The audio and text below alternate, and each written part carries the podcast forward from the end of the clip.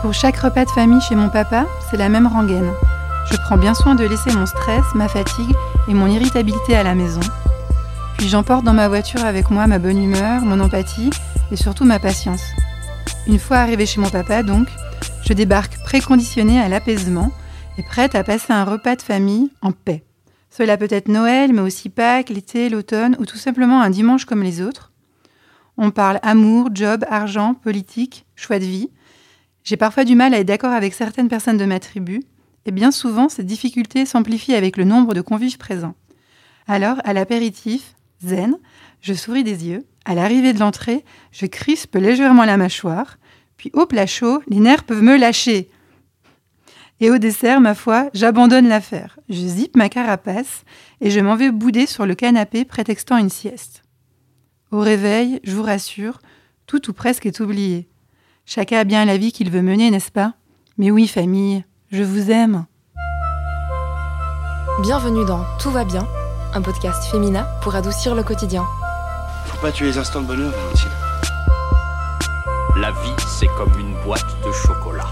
On ne sait jamais sur quoi on va tomber.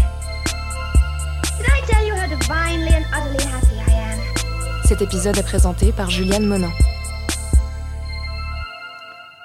Dans cet épisode, John Schmidt, psychologue et thérapeute de famille, mais aussi co-auteur de Défis de famille, 16 histoires de thérapie systémique aux éditions LEP, nous donne ses conseils pour mieux gérer nos relations familiales afin de vivre une vie plus apaisée. Bonjour John. Bonjour Juliane. C'est une question peut-être un peu trop personnelle, vous n'hésiterez pas à nous le dire, mais quel genre de lien entretenez-vous avec votre famille? Alors, euh, je ne saurais pas trop identifier le lien que j'entretenais étant enfant, mais aujourd'hui, c'est un lien plutôt de réciprocité. Euh, je pense à Bozor Meninaj, qui était un éminent euh, thérapeute de famille, et il a beaucoup parlé euh, des dons et recevoir dans la famille. Et je pense que quand on devient euh, voilà adulte, qu'on a sa famille soi-même, c'est une manière de redonner en fait quelque part à ses parents ce qu'ils ont pu nous donner à nous euh, dans notre enfance euh, pour nous éduquer, euh, pour nous donner des valeurs, etc. Donc je dirais un lien de réciprocité aujourd'hui. Est-ce que vous recevez beaucoup de patients qui viennent vous voir pour parler de leur tension familiale? Alors oui, on en reçoit beaucoup, ça dépend un petit peu euh, des périodes, il y a des périodes qui sont plus calmes que d'autres. Les périodes qui précèdent un petit peu Noël, c'est un peu plus euh, chargé parce que voilà, il y a les réunions familiales, il y a la fin de l'année, euh, le stress un peu de la fin de l'année. Et puis une autre période euh, où c'est un peu plus chargé aussi, c'est juste avant euh, les vacances scolaires, parce que voilà, il y a beaucoup de questionnements euh, pour les enfants sur les fins de l'année, parfois aussi du stress pour les parents, une volonté un peu de finir l'année scolaire de la meilleure manière possible. Et là, on a plus de sollicitations aussi. Pouvez-vous nous rappeler les origines les plus communes des tensions familiales? Ça, c'est difficile, elles sont multiples. hein. Il y a vraiment euh, des sources euh, qui viennent de toutes parts, et ça vient en fait à tous les âges, si on peut dire ça. Je pense que, si on veut, les origines peut-être des tensions viennent quelque part avec la création de la famille. C'est-à-dire, euh, il peut y avoir des tensions dans des couples qui n'ont pas encore d'enfants, mais une fois que l'enfant est là, là, souvent, ça génère parfois des désaccords. Euh, parfois, on réalise dans le couple qu'on ne partage pas les mêmes valeurs, les mêmes préoccupations pour l'enfant, on n'a pas forcément les mêmes envies. Mais c'est aussi ça un couple parental équilibré. Si sont, les deux parents sont tout à fait pareils, c'est un petit peu compliqué, donc il faut ces différences-là. Mais je pense que on peut dire un peu de manière globale que la création de la famille, c'est là en fait que les premières tensions peuvent émerger. De manière générale ou en cas de crise familiale, faut-il abandonner son envie de tout contrôler? Quels autres états d'esprit faudrait-il adopter? Le contrôle, c'est souvent quelque chose qui va continuer à crisper finalement euh, les positions en fait dans une famille. Ce qu'on encourage beaucoup en thérapie familiale, c'est euh, la créativité.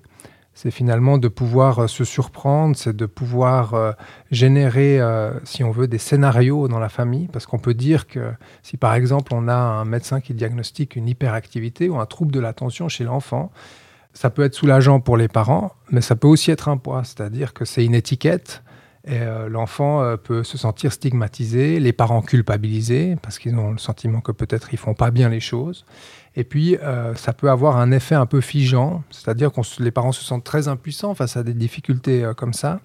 Et puis, ils s'adressent parfois à nous un peu démunis en disant, voilà, il nous arrive ça, on ne sait plus quoi faire. Et notre rôle à ce moment-là, c'est de restimuler, entre guillemets, la famille et de considérer un peu le diagnostic comme un scénario, comme le scénario d'une pièce de théâtre où il y a différents acteurs qui jouent différents rôles. Aujourd'hui, il y a par exemple l'enfant, il a le rôle, lui, de l'hyperactif, mais est-ce que c'est possible de lui donner un autre scénario? Est-ce que c'est possible de lui faire adopter un nouveau rôle dans lequel, en fait, chacun va se redécouvrir? Parce que c'est ça qui, finalement, décrispe, qui met un peu de l'huile dans les rouages des relations familiales, c'est quand on peut essayer des nouveaux rôles. Alors, passons à d'autres cas concrets une belle-mère qu'on ne supporterait pas, un beau-frère qui aurait toujours raison, une sœur avec qui on ne serait pas d'accord. Quels conseils psycho euh, donnez-vous en vue euh, de, repas de famille, peut-être au hasard Noël qui arrive c'est, Les repas de Noël, c'est la concentration, euh, c'est comme un concentré de tomates. on réunit tous les différents acteurs de la famille et souvent les belles familles. Alors, j'ai pas de conseils comme ça ou de recommandations à donner, mais euh, ce qu'on observe souvent dans euh, les situations de belles familles et aussi dans les situations de familles recomposées, c'est-à-dire quand euh, on sort finalement du cercle de la famille nucléaire, c'est-à-dire les parents et les enfants, eh ben, c'est important, je pense, qu'on resitue qui est où dans la famille, dans les positionnements des différents rôles familiaux. Par exemple, si moi je vais dans la famille de mon épouse, je vais essayer d'être sur le siège passager c'est elle qui va tenir euh, le volant, entre guillemets. Moi, je suis un peu plus en recul. Et par contre, si elle vient dans ma famille, c'est elle qui est un peu sur le siège passager. Dans la mesure du possible, il faut qu'il y ait une harmonie. Mais s'il y a un désaccord, s'il y a tout d'un coup des tensions ou des nœuds, c'est important qu'il euh, y ait une concertation, par exemple, dans le couple qui va chez les parents, euh, qu'il puisse y avoir une discussion en amont, euh, de dire, euh, moi j'aimerais bien que ça se passe comme ça ou comme ça. Mais ensuite, je pense que la bonne image, c'est cette histoire de dire qu'il y en a un qui va tenir le volant et l'autre qui est sur le siège passager, et que c'est respectivement, en fonction de la famille d'origine de la personne, c'est lui qui va tenir le siège au volant, entre guillemets. Et hum, aux personnes qui ont un sentiment perpétuel de devoir faire beaucoup d'efforts et de concessions pour éviter les énervements en famille Alors, euh, pour moi, c'est un petit peu la question de pouvoir s'écouter soi-même. C'est-à-dire à partir de quand est-ce qu'on a l'impression, quand on est en train de monter en tension, quand on est dans des frustrations, des colères, des énervements, à partir de quand est-ce qu'on est en train de sacrifier finalement son écoute de soi et de s'adapter finalement à la situation? Parce que euh, les familles, c'est J'aime bien cet exemple. Aujourd'hui, beaucoup de familles, c'est un peu des familles barba-papa. Elles prennent la forme euh, qu'il faut euh, dans les familles, avec les enfants, pour que tout se passe euh, sans accroc.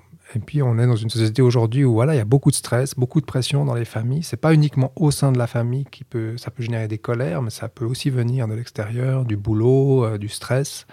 Et puis, je pense qu'il y a la nécessité pour chacun de pouvoir parfois un petit peu débrayer, ralentir le rythme, et puis s'écouter soi-même et puis voir un petit peu d'où viennent ces tensions, ce qui est très difficile dans les rythmes des familles aujourd'hui, on court un peu après le temps. Donc là, je pense que cette histoire d'écoute de soi, à partir de quand est-ce qu'on s'adapte, à partir de quand est-ce qu'on se sacrifie, qu'il y ait des concessions dans une famille, ça c'est normal, mais le sacrifice, on finit toujours par le faire payer d'une certaine manière. Donc c'est là que c'est un signe finalement, un warning entre guillemets pour chaque individu dans une famille, de dire stop, là il faut que je trouve autre chose. Toujours dans le but d'avoir un quotidien apaisé, quels autres conseils donnez-vous aux personnes qui rencontrent des tensions au sein de familles recomposées cette fois-ci? Alors à nouveau, on peut revenir un petit peu sur cette question du pilotage, finalement, celui qui tient le volant et celui qui est le passager. En anglais, euh, le beau-père ou la belle-mère, on dit stepfather ou stepmother. Donc step, ça veut dire prendre un pas finalement de côté. Donc c'est axé finalement plus sur la relation que sur le rôle. C'est-à-dire que le beau-parent, dans la famille recomposée, le beau-parent, il doit avoir un souci particulier, à mon avis, d'avoir la bonne relation, surtout avec les enfants, parce qu'il y a beaucoup de beaux-parents qui investissent finalement un rôle éducatif. Peut-être qu'il y a un père absent, donc on veut remplacer ce rôle-là. Donc on met un petit peu la casquette. Et je pense qu'une bonne recommandation dans les familles recomposées, c'est parfois arriver à mettre cette casquette de côté et puis axer sur la relation, sur l'affectif, d'avoir une bonne relation, plus que de tenir un bon rôle. Et comment vous percevez la perspective des, enfants dans les familles recomposées? Alors, pour les enfants, en fait, c'est assez compliqué parce qu'ils n'ont pas choisi euh, le conjoint ou la conjointe de papa ou de maman. C'est-à-dire que, si vous voulez, le terrain relationnel, il est totalement libre et il n'y a pas de légitimité de la part du beau-parent de pouvoir dire je peux imposer ça ou je peux déterminer moi la relation. En fait, la relation, elle va se faire comme deux amis qui se rencontrent ou deux personnes, deux inconnus qui se rencontrent quelque part. Mais au niveau de la structure familiale, il n'y a pas de rôle préétabli. Et c'est là parfois qu'on se méprend et c'est là qu'on peut méprendre parfois la perspective de l'enfant parce que lui, effectivement, il, peut, il y a dans beaucoup de situations, on voit parfois des sortes de sabotage un petit peu des enfants, des relations de parents qui se recomposent, qui re- retrouvent un nouveau, une nouvelle conjointe.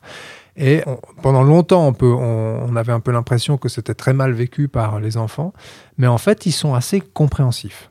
Nous, des familles qu'on reçoit, il y a une compréhension, et puis il y a finalement aussi, si maman refait sa vie ou papa refait sa vie avec quelqu'un d'autre, ça permet aussi à l'enfant de prendre une autonomie. Ça lui permet à lui ou, elle, à l'enfant en question, de pouvoir investir notre relation. Donc c'est aussi une bonne chose. C'est pas juste une fatalité, c'est pas juste ah maintenant je vais devoir subir toute ma vie euh, le beau-parent en question, mais c'est aussi une chance. Aux personnes qui se sentent comme une éponge lors d'une dispute ou face au tempérament électrique de leur famille, qui ne savent pas du tout lâcher prise, euh, quel état d'esprit euh, leur conseilleriez-vous? Alors, il y a deux cas de figure. Dans le cas de figure où vraiment on est dans un conflit euh, familial, on est au plein milieu de la crise, et puis il y a une tension forte entre les différents membres de la famille. À ce moment-là, c'est quand même bien de marquer un time-out, un temps mort. Ça peut même être non euh, verbal, on peut faire un signe, et puis on dit maintenant stop. Et puis c'est d'accord en fait entre, entre tous les membres de la famille, c'est-à-dire on met un break à la dispute, mais ce break, il implique que la discussion va reprendre et c'est convenu entre les différents membres de la famille quand est-ce qu'on reprend la discussion? Est-ce que c'est 20 minutes après, une heure après? Est-ce que c'est le lendemain? Donc ça, dans le vif finalement du conflit, c'est bien d'avoir euh, ce souci-là. Et puis dans la question un peu plus large, hein, de, la question de comment est-ce qu'on s'adapte, comment est-ce qu'on s'ajuste, ceux qui sont des éponges, ceux qui prennent un petit peu sur eux. Là, il y a un, un terme qui est fortement utilisé dans les thérapies de famille. C'est il y a souvent dans les familles, il y a différents rôles. Il y a le rôle, par exemple, de celui qui est le mouton noir, et puis il y a le rôle du psychologue. C'est le rôle un peu de l'éponge, du médiateur finalement de la famille. Et pour cette personne-là, euh, euh, souvent, on a moins d'attention que pour le mouton noir. Parce que le mouton noir fait souvent beaucoup plus de bruit. Je dis pas qu'il y a un mouton noir et un psychologue dans toutes les familles. hein. Parfois, il y a un enfant unique, donc c'est pas possible. Parfois, on tient deux fois le même rôle. Mais euh, souvent, on observe ces rôles qui émergent finalement quand les familles viennent nous solliciter et qu'on voit un petit peu les différentes interactions.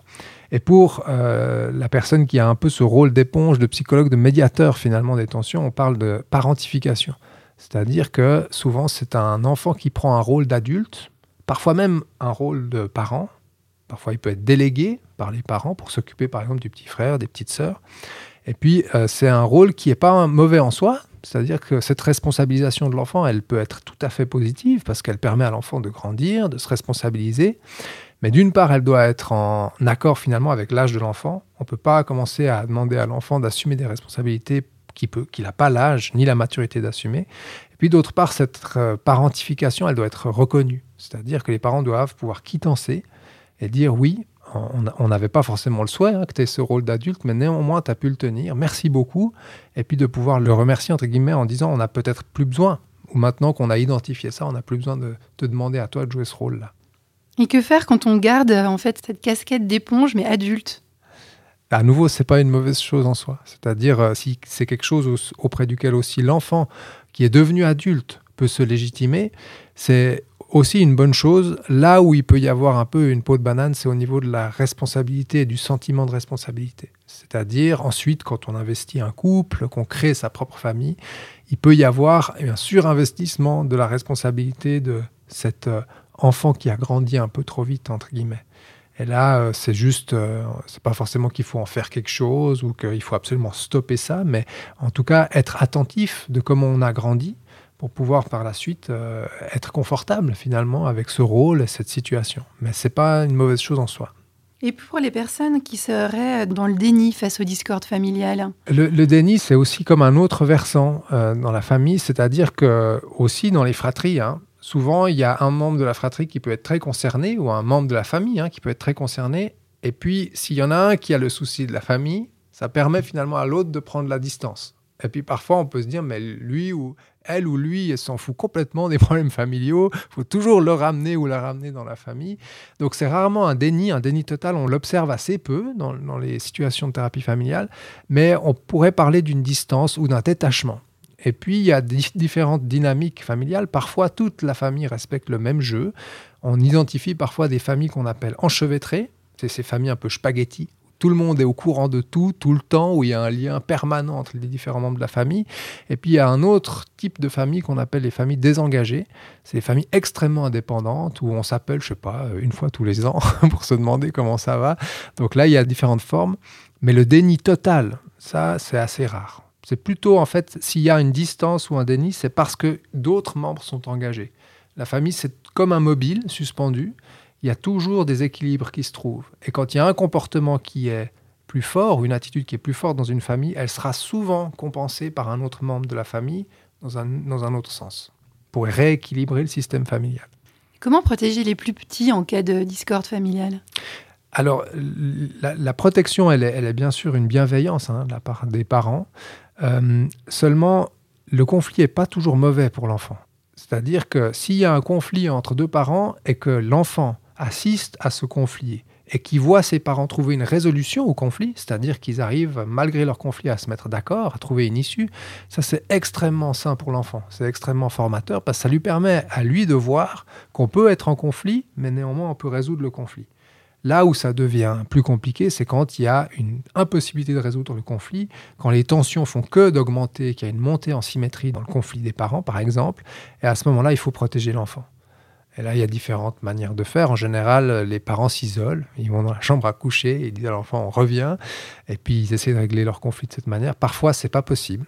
Parfois, il y a des tensions qui sont si fortes qu'elles amènent des violences, elles amènent à une incompréhension, et là, ce qu'il faut, c'est protéger euh, l'enfant en, le sortant finalement de, la famille. Ce qui est une issue euh, difficile, mais dans certaines situations nécessaires, quand vraiment il y a une impossibilité pour les parents de résoudre une tension ou un conflit. Avez-vous des exercices pratiques que les familles peuvent tester ensemble quand une dispute éclate, par exemple? Alors il y a cette euh, histoire un petit peu du time out. Ça c'est une euh, un truc pratique qui peut être utile à la famille. Une autre chose qui peut être importante, c'est de parler en jeu. Parce que souvent, dans les conflits familiaux, c'est le reproche. On utilise toujours le pronom tu. Tu n'as pas fait ceci, tu n'as pas fait cela. Donc là, on a l'index un peu accusateur. Et ce qui peut souvent être euh, un moyen de désamorcer finalement une tension, c'est quand on s'exprime en jeu. C'est-à-dire, je ressens que, je me sens ainsi euh, par rapport à toi. Et là, on n'est plus dans le reproche. Donc, on n'est plus dans la symétrie. Il y a une possibilité assez facile et pratique en se rappelant de ça, de pouvoir désamorcer les choses. Et puis un autre exemple pratique, c'est euh, de créer un temps de conseil de famille, particulièrement avec les adolescents. Les adolescents, le premier truc duquel ils se plaignent, c'est j'ai toujours papa ou maman sur le dos, ils me laissent jamais tranquille. Puis dans ce type de situation, c'est bien finalement de créer un temps régulier, une fois par semaine, où on se parle, où on discute, par exemple avec un ado qui veut pas être tout le temps sollicité. Ben, il y a un moment où on se donne rendez-vous, où tout le monde se rend disponible les uns pour les autres et où on discute ça, c'est de, créer finalement des sortes d'outils de structure, hein, finalement, parler en jeu, avoir un temps mort, euh, créer des espaces de discussion. Tout ça, finalement, c'est des aspects assez structurels, mais qui aident beaucoup euh, à rapporter un dialogue sain dans les familles. Avez-vous euh, également un outil ou une thérapie pour quand les tribus n'arrivent plus à communiquer du tout, que la discussion est rompue?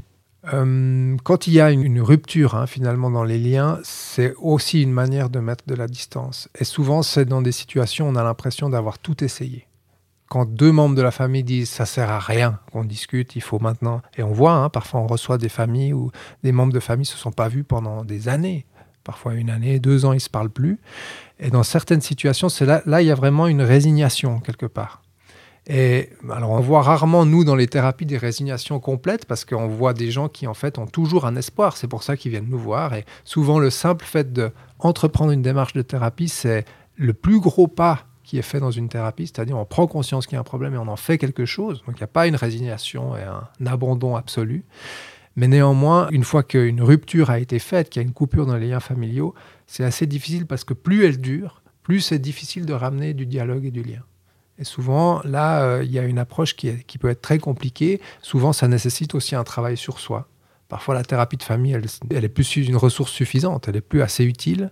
Et un travail sur soi qui peut amener finalement à se reposer des questions, à se redéfinir finalement quel lien on a envie d'avoir avec tel autre membre de la famille, ça peut être une bonne manière de faire, une bonne approche. Un mantra, une dernière réflexion qui apaisera toute la famille? Alors j'en ai deux. La première, c'est une image. C'est pas tellement un mantra, c'est l'image de l'arbre que je trouve que c'est un, symbole familial euh, magnifique. Jung dirait c'est un archétype sublime parce qu'en fait l'arbre représente dans ses racines les générations de nos parents, nos ancêtres. C'est eux qui ramènent en fait la sève, hein, l'énergie finalement dans les branches. Qui et ça c'est les générations des enfants ou les générations à venir. Et puis l'arbre, il a toujours un équilibre, c'est-à-dire il est stable et solide dans ses racines, et puis il est souple dans ses branches. Et je trouve que ça, cet équilibre entre souplesse et stabilité, ça symbolise bien la famille qui a besoin des deux. Hein. Parfois, elle a besoin d'être stable, d'être euh, dans un équilibre, puis parfois il y a des crises. Il y a des crises de vie, l'adolescence, euh, le départ de la maison, ce genre de choses. Et ça, ça ramène finalement une sorte de, de mouvement et de transformation dans la famille. Et puis le, dernier, alors plutôt le dicton ou le mantra, alors c'est mon ami Alexandre Jolien qui dit tout le temps c'est le bordel, mais il n'y a pas de problème. Et ça, j'ai l'impression que ça résume bien finalement un mantra que les familles peuvent se répéter c'est le bordel, mais il n'y a pas de problème. Ce sera le mot de la fin, je crois. Merci beaucoup, John, pour toutes vos réponses. Merci beaucoup. Merci beaucoup à toutes nos auditrices et nos auditeurs pour leur écoute. On espère que cet épisode vous aura apporté des clés pour apaiser vos tensions familiales. On se retrouve mercredi prochain dans un nouvel épisode de Tout va bien. D'ici là, prenez soin de vous. À bientôt.